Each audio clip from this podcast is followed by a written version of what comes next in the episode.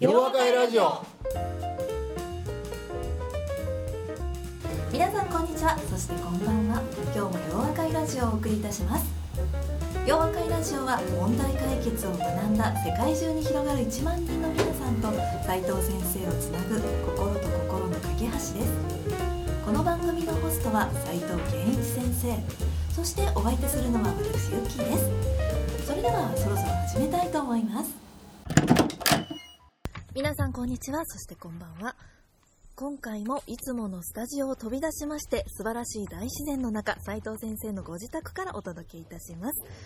斉藤先生先ほどから鳥のさえずりが聞こえまして。そうやね。はい。もうゆったりした気持ちになりますね。ほんとほんもと。うなんか時間の流れがこうね。うん。いや、僕もはい。あの、よく昔言ってたんやけど、風の音に耳を澄ましてごらんって言うたりするのね。ええで、ここはもちろん都会にいると、鳥の声が聞こえへんもんやから、ええ風の音に耳を澄ますとかね、まあ、はいここは鳥の声とか、それからこういう葉っぱがこうカサカサ言う音とかね葉っぱの音そういうのを聞こうとすると、ね、集中するんだよね。で、集中するとね、心が落ち着くって。こんな感じ。そうですね、あの鳥の声虫の声本当にの音が聞こえるっていうのは外れか。なるほど。そうやな。歯のさやききっていうんですかねそうそうそうちょっとそう自然になっちゃいますねほんとほんと。はいね、東京のお住まいはあの東京タワーのうん。近くの東京のど真ん中ですけども、こちら正反対の大自然の中ということでその両方を行き来することでもしかしたら先生のバイタリティのとアイデアのエネルギーの源かもしれないですよね。まあ、そう、そうかまあ、そうやな。そりゃそうやな。まあ、比較せえへんからね、確かにいろんなね、環境がこう、絶えず違うっていうのは、それは確かにそうかもわかんないな。いいですねうん、おきにおきに。私もこうエネルギーを今日いっぱいもらえる気がしますね。うん。はいそれはぜひもらっていってくださ。はいい、もらっていっぱいじゅ、あの10万こう貯めて帰っていこうかなと思います。はい、はい。はい、斉藤先生では今日もよろしくお願いいたしますよろしくお願い。します。今回は斉藤先生の会社でインターンをされていた太田さんをゲストにお迎えしています。BBT だけでなくさらに洋和会のラジオも広がっていきますよね。では早速太田さん簡単に自己紹介をお願いいたします。はい、えー名古屋市立大学の、えー経済学部マネジメントシステム学科の、えー太田愛理と言います、えーこの5日間ですね、えっと斉藤さんの、えー会社の方でインターンシップに参加させていただきまして、はい、いろんなことを学ばせていただきました。はい。はい、今日もよろしくお願いいたします。よろしくお願いいたします。すごい可愛らしい方ですね、はいはい、インターンシップをされていたということで、オフィスの斉藤先生はどんな感じなんですかね。皆さんが知らない斉藤先生の一面を知ってるってことですよね、はい。そうですね、本当にキビキビしていええてかっこよくて、はい本当に憧れだなと改めて思いました。俺が手叩いてどないしてんのい。つもかっこいいですけれども、オフィスの斉藤先生はさらにかっこいいということで、はい、とても、はい。別にそういうふうに言えとは言うてるけど。はい、では質問を考えてきてくださったと思いますけれども、うんはい、はいではお願いいたします。はい。えっと、自分の、えー達成したい目標だったり、あと今ある状況で何か変えたいと思ったことが、えった時に、えー私はただあの、いつも頭の中で思って考えているだけでそれをなかなか行動に移すことができていないんですね。で目標とか目的を叶えるためにその何か、えー具体的に動かなければっていうふうに思うんですけれどもなかなかその施策とか手法っていうものが分からなくて今何をすべきかとか、えーどのように思っていることを形にしたらいいのかっていうのがはっきりしせずに、えっと、自信を持てないことが多いのでぜひあのアドバイスをいただけたらと思っています。なるほど。それはなかなかいい質問やさすが斉藤先生のところでインターンをされてたわけはありますねいや、。それよりよく分からへんけど。ねもう多分5日間でこうぐっなるほどと伸びたんですね。ほなまあ、それにまず答えるとするやんか。はい、お願いします。でね、あれ、例えば目標でもいいいいいいねんけど、これ例えば、本当は例えば言うてもらえるともっと分かりやすいところあるねんけどね、あの、普通ね、みんなは目標を持つ。ところが、その目標は持つねんけれども、あるいはそれに向けて頑張ろうとするねんけれども、なかなかそうなれないことが多いのね。で、それなれないことは、なぜかというと、ものすごく分かりやすくってね、普通自分で、あ、こういうことやりたいんやって言った時に、そのやりたいんや、ですぐ、あ、頑張ってみようっていうふうに、こういう流れでものを考えるわけな。ところが、これ、事業、ビジネスにおいてもそうやし、それからまあ、普通の人生においてもそうやし、学生さんにおいてもそうやと思うねんけどね、目標っていうのを定めるとね、それを実現させるためにね、どういう流れで考えればいいんやろうっていうのが重要なんですね。つまり、これを自分の目標を達成する上でのまあ、仕事の流れっていうのは活動の流れって考えてみたらいいに違うのかな。はい、だから、目標値が最初にこれしよう、次にこれをする、次にこれをする、次にこれをするって順番にこれを時間の順序で考えるっていうんやけどね、はい、時間の順序であ最初にこれが必要だな。ほな次にそれがうまくできるとすると次に何をすればいいんやほんなこれをしよう。って、はい、つまりね一つの目標があった時に一足飛びにそれを成し遂げるってこれ無理なんです。ね、だから普通僕がよくあの営業の人たちなんかに言うのも営業の成績を上げようっていうのはええねんけど、はい、営業も頑張ろうっていうのはええねんけどほな営業においてそれこそお客さんを喜ばせて成果を上げるためにはどういう順番でね、はい、取り組まなあかんのか、うん、でこういうそれ考えてみっていうとね初めてね、うん。あの自分なりに普通は、あそれじゃあどのお客さんを訪問しようかっていうことから考えるとかね。それで僕は、あの時間の順序で考える場合は、一番最初を間違えると、後ろをいくら正しい活動してても、成果は出えへんぞと。だから、普通今のビジネスで言うと、営業の場合には最初にお客さんを決めようっていうのを、が一番重要やって、こういう言い方してるわけね。はいはい、そうすると、はいお客さん決めてから、ほんならその人たち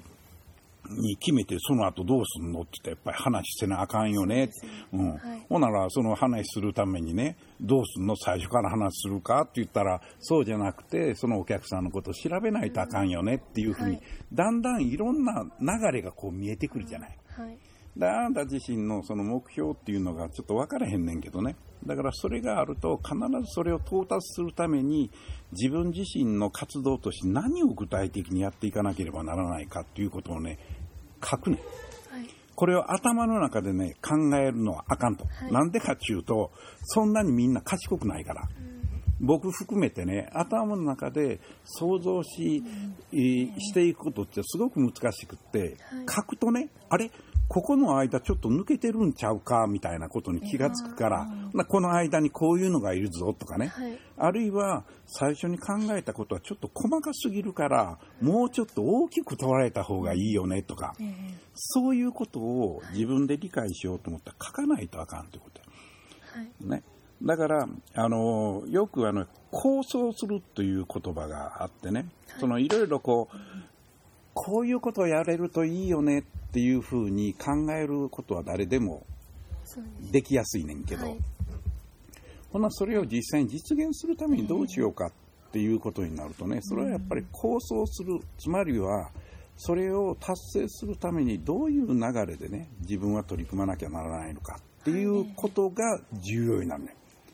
だからそれを自分なりに考えてみる。はいで、それを書くとね、おそらく自分で驚くと思うね。あ、こういうことも大事やっていうのに気がついたぞとかね。あ、こういうのがも随分その普段考えると漏れちゃうんやけど、このこと大事なんだなとかね。はい、そういうことをやってみることが一番いいんじゃないのかなと思うな。だから、普通事業計画を作るっていうのも、例えば売り上げを100億行きたいんですよって言った時にみんな、あ、行きたい行きたいって言って頑張ってもね、はい、それは成し遂げることはできないんですよ。ほんなら100億を達成するためにどうするんやっていうと、メーカーさんの場合にはそれこそお客さんを決め、製品開発をしっていう一連のこれをバリューチェーンって呼んでるんやけどね、そういう流れで考えるわけや。だから個人の目標も個人がそれを達成する上での流れっていうものはどういうものやっていうのを考えるようにするね。そうするとな、自分の行動っていうのが目に見えてくるっていうのは、まあ書いてるわけやから。そうですね。はい。それでもしそれがね分かんなくなっちゃったらまたその一つ書いたものをさらに細かく中身をね細かく書いていくね、はい。そうするとあこれがやっぱりできてなかったからうまくいかなかったんだなっていうことに気がつくからよ。はい。わ分かるか？わかりました。分かったか、はい。ありがとうございます、はい。はい、流れで考えるという流れで考える。書くで目あの目に見えるようにすることで気づきをっていう基本のところですね。そうやね。でね、僕今聞いてて、やっぱりね、ええあの、大学生なんかが、ええやっぱり自分でどういうところに就職していいかとかね、はい。今後どういうふうに生きていったらいいのかって分からへんわけじゃん。ええで、それ分からへんのは当たり前やしね。で、あの、それこそ目標値をどういう目標にしようと、それはかめへんねんけど、はい。ただその度その度にね自分でいつもそれを到達するための道筋っていうのを自分で作るようにするとね、そうですね。はい。あのこの間内田さんが質問したように一つの新しい出会いがあってそこでヒントをもらった時に、あ私が実はやりたいことこんなことかもって思ったらね、はい。なその時点でまたそれを達成するための流れを考えていくということでね、はい。より成功確率が高くなると。こういうことなんだろうと思うんだよな。はいほどですね。はい。うん、人にからのヒントでまた新しくっていうそうことそうですね。そうそうそう。うん。はい。だからね、そのうち楽しくなっちゃうと思う。それで、それを記録に残しておくとな、はいパソコンベースでもかめへんし、紙に書いてもかめへんねんけどね、それをずっと、いついつこんな考えをしてたっていうのをね、10年ぐらい経って見直してみ、はいいかに自分が進化してるかっていうのわかるよ。確かに、うんはい目に見えてですね、あのうん。多分10年も経たずに半年とか1年ぐらいで目に見えて進歩してるのがですね、かるかもしれない。僕が今残念やと思ってるのは自分でね、そういうことを僕が大学生のことに頃に誰かに言われてて、はい。その後の記録残してたら、おそらく自分で大笑いしたと思うんだよね。こんな感じだったんや みたいな。まあだから自分自身のその進化の過程っていうのかな、成長の後を客観的に眺めるっていうことはね、やっぱり自分のその成長のスピードを高める上でね、すごく重要になると思うね。はいだから、あの僕はあの学びの継続というような言い方をしてんねんけども、あの問題解決の考え方を学んで、それをできるだけ自分自身でのその成長のスピードを速くするために変えていくためにどうすればいいかっていうことやねんけど、それはまさにね、自分自身の成長というのはどういうふうに変化してきているのかっていうのを常にモニターしておく。はい。だから昔の手帳を見直してみて今の手帳と見ると何が変わってきたかとかね。もちろん日記でもかめへんし。はい。あるいは昔友達とどっか出かけようってあの夏休みの企画考えたらこんな企画み昔考えてたな、ね、そのプランニングもこうしてた今やってるものと格段に違うっていうことが分かればね、はい。それは大きく進化してるっていうことだね。そうですね。はい。自分の進化の過程を見るっていうのは大事ですよね、そううん。確かに。成長のスピードを速めるっていうとこう僕はもうそれ昔忘れてるもんやからさ、え進化してんのか進化してんのか、あるいはもう化石化してんのかが分かれへんようになってしまうねんや。でもこう進化の過程を見るつもりがこうね、あの 後戻りしてたらちょっとショックかあもしそれないですけどね。はあれみたいなね、昔賢かったのにって思った。う んはい、はい、ありがとうございました。はいありがとうもう一ついきますか？はい。はい、えっと、もう一つなんですけれども、私今、えっと、大学のゼミで、えっと、人と人とのつながり、ネットワークに焦点を当てた研究をしています。でネットワークによって生まれるものとか、可能になるものっていうのがたくさんあるというふうに考えていまして、えっと、斉藤先生は、えっと、この洋和会だったり、あと春巻きクラブなど、人と人がつながる機会を、ね、本当にたくさん作ってくださっているかと思いますが、えそういった機会を斉藤先生が大切にされている理由をぜひ教えていただきたいなと思います。俺、今改めてな、大切にしてる理由は何かって、そんな分かりきってるやんって思いつつ、ありみたいなとこあってね。い。や、これね、正直ベースで言うとね、あの基本的に子供の頃から、こういう集まりを企画するのが好きな企画子供だったんだと思うよ。いるじゃん。要するにそういうの、なんかすぐ漢字やりたがるみたいな。ねね、その世話人みたいな。おそらくそれが一つずっと昔、子供の頃からあったんやと思うね。それも最初は3人とか4人とかそういうやつやな。それで時々クリスマスになると、うちの母親に友達呼んでいいかって言ったらいいよとか言うと、友達20人ぐらいこう呼んだりしてね。それで、あの、母親に料理作ってもろたりする。だからやっぱり人を集めるっていうのは好きだったんだと思うのね。で、なんで好きだったのかって言われると、ちょっとこれはなんかよう分からへんとこはあんねんけど、ただ、このプロセス通していくとね、何があるかっていうと、やっぱり面白いんですよ。ね、人を集めて別に面白くないことやってんじゃなくて、人を集めると、例えばその時に誰かに歌を歌わしたり、この間誰かにバイオリン弾かしたみたいなこと言われて、なんかえらい言われたこともあんねんけど、あの、そういうね、なんかこう、あ、君これやってみたらええやん、みたいな。で、僕自身が昔、あの、最近はやらなくなったんだけど、あの、よく土人の踊りをやらされてたのね。それで、ネタがなくなるとね、俺土人の踊りやらなあかんみたいな。だから要するにその場を盛り面白くする。ね。そやからさっきも話したように、その人の集まるこ集めることが大好きやし、集めると何がええかっていうと、楽しいんやって、面白いんやってですよね。面白くなってくる。はいで、面白いって、そこのイベントだけじゃなくてね、集まると話するじゃん。そうですで、僕は大学時代も、それこそ学園紛争がもう盛んな頃でね、まあ大学全体がこうすさんでる時に、その時はね、男だけの仲間っていうのを10人ぐらいで、それ絶えず何してたかっていうと、僕の部屋に読んでね、一生瓶抱えながらずっと朝まででも喋りまくるっていう、その裏若き青い時代。はい。ね、でそういうことがまた好きだったわけな、だから結局一人で寡黙にものを考えるというようなことよりも多くの人と話し合いながらそこでああなんやこういうこともあんねんなみたいな、そういう人からやっぱり学ぶっていうことがあったんやと思うよね。で、まあ、それが結局、あのー就職し、で就職の後この自分の会社を作る。で自分の会社を作った時にあの最初に春巻クラブやろうという発想はなくて、はい。その頃に僕のおマッキンゼー時代でインターンプログラムをやってた時の教え子たちがね、ああ、なんやマッキンゼー辞めるんやったらみんな集まりたいですって言ってみんなこう集まってくる。で、その時に僕が会ったら、やっぱり自分自身の考え方、ほんの4、5人の集まりやったんやけどね、話してると、あの、あ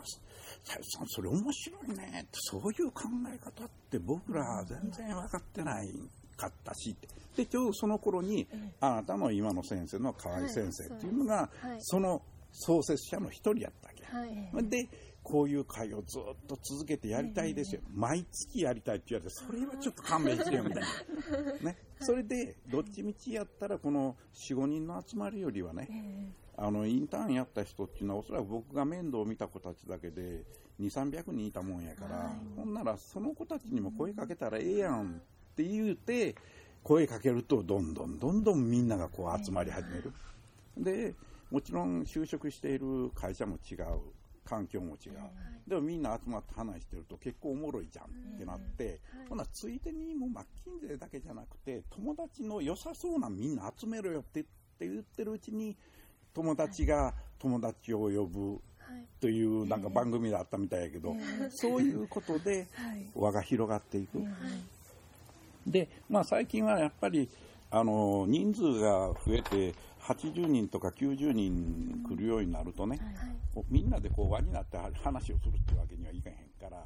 だからきっとみんなに刺激を与えれるような人を呼んでみようということで、企業の経営者の人に話してもらったり、建築家に話してもらったり、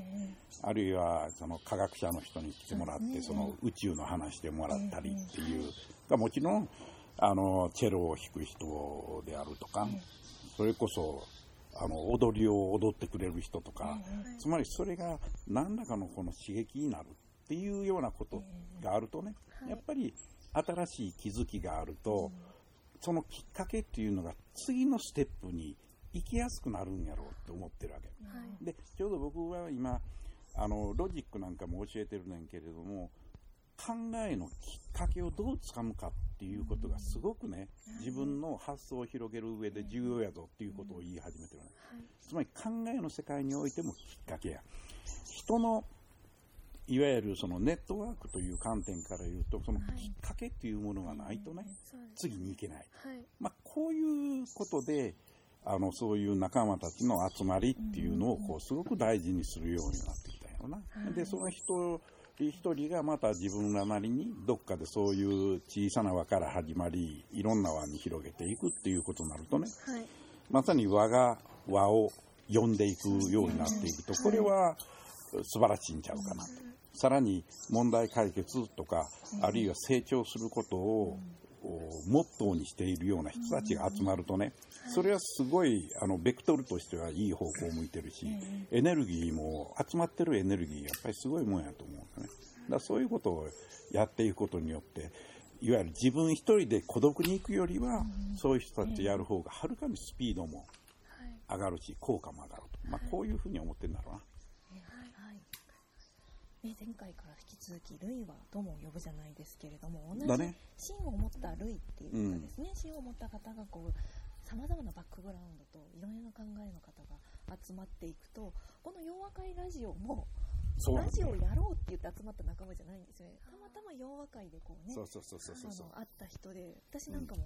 お前じゃあやれっていう感じで、本当に、これはそうやからねねうん、僕はやっぱりね、このあのええ。洋和会がすごいっていうのはね、えこれは僕がイニシアティブ取ってるっていうより僕のあの生徒さんたち、今のあの LA の人たちや TA の人たちが中心になって始めてくれてね、あとはそれに合わせてみんないろんな人がこう来る、それで洋和会ラジオも実学会も、ええ。えどんどん増えていきますしうんね。、増えていくし、はいこの間ススタンプもできちゃったからえね、えマジかみたいな。ねえ、洋和会の歌もできる、旗もできる、バッジもいつも揃ってるみたいな、これは普通ないもんな、みたいな。すごいですよね。ね。斉藤先生を中心にですけれども、なんかいろんなところで化学反応が起こって、うん。本当人を集めると面白い、楽しいっていうのはそうそうそう。本当実感しますね。はい、人と人とのつながり、ネットワークということで、あのゼミでお勉強されているというところですけれども、刺激になってまたいい論文が書ければと思いますね。そうだね。はい頑張りたいとはい、思います。頑張ってね。はいありがとうございまし。た。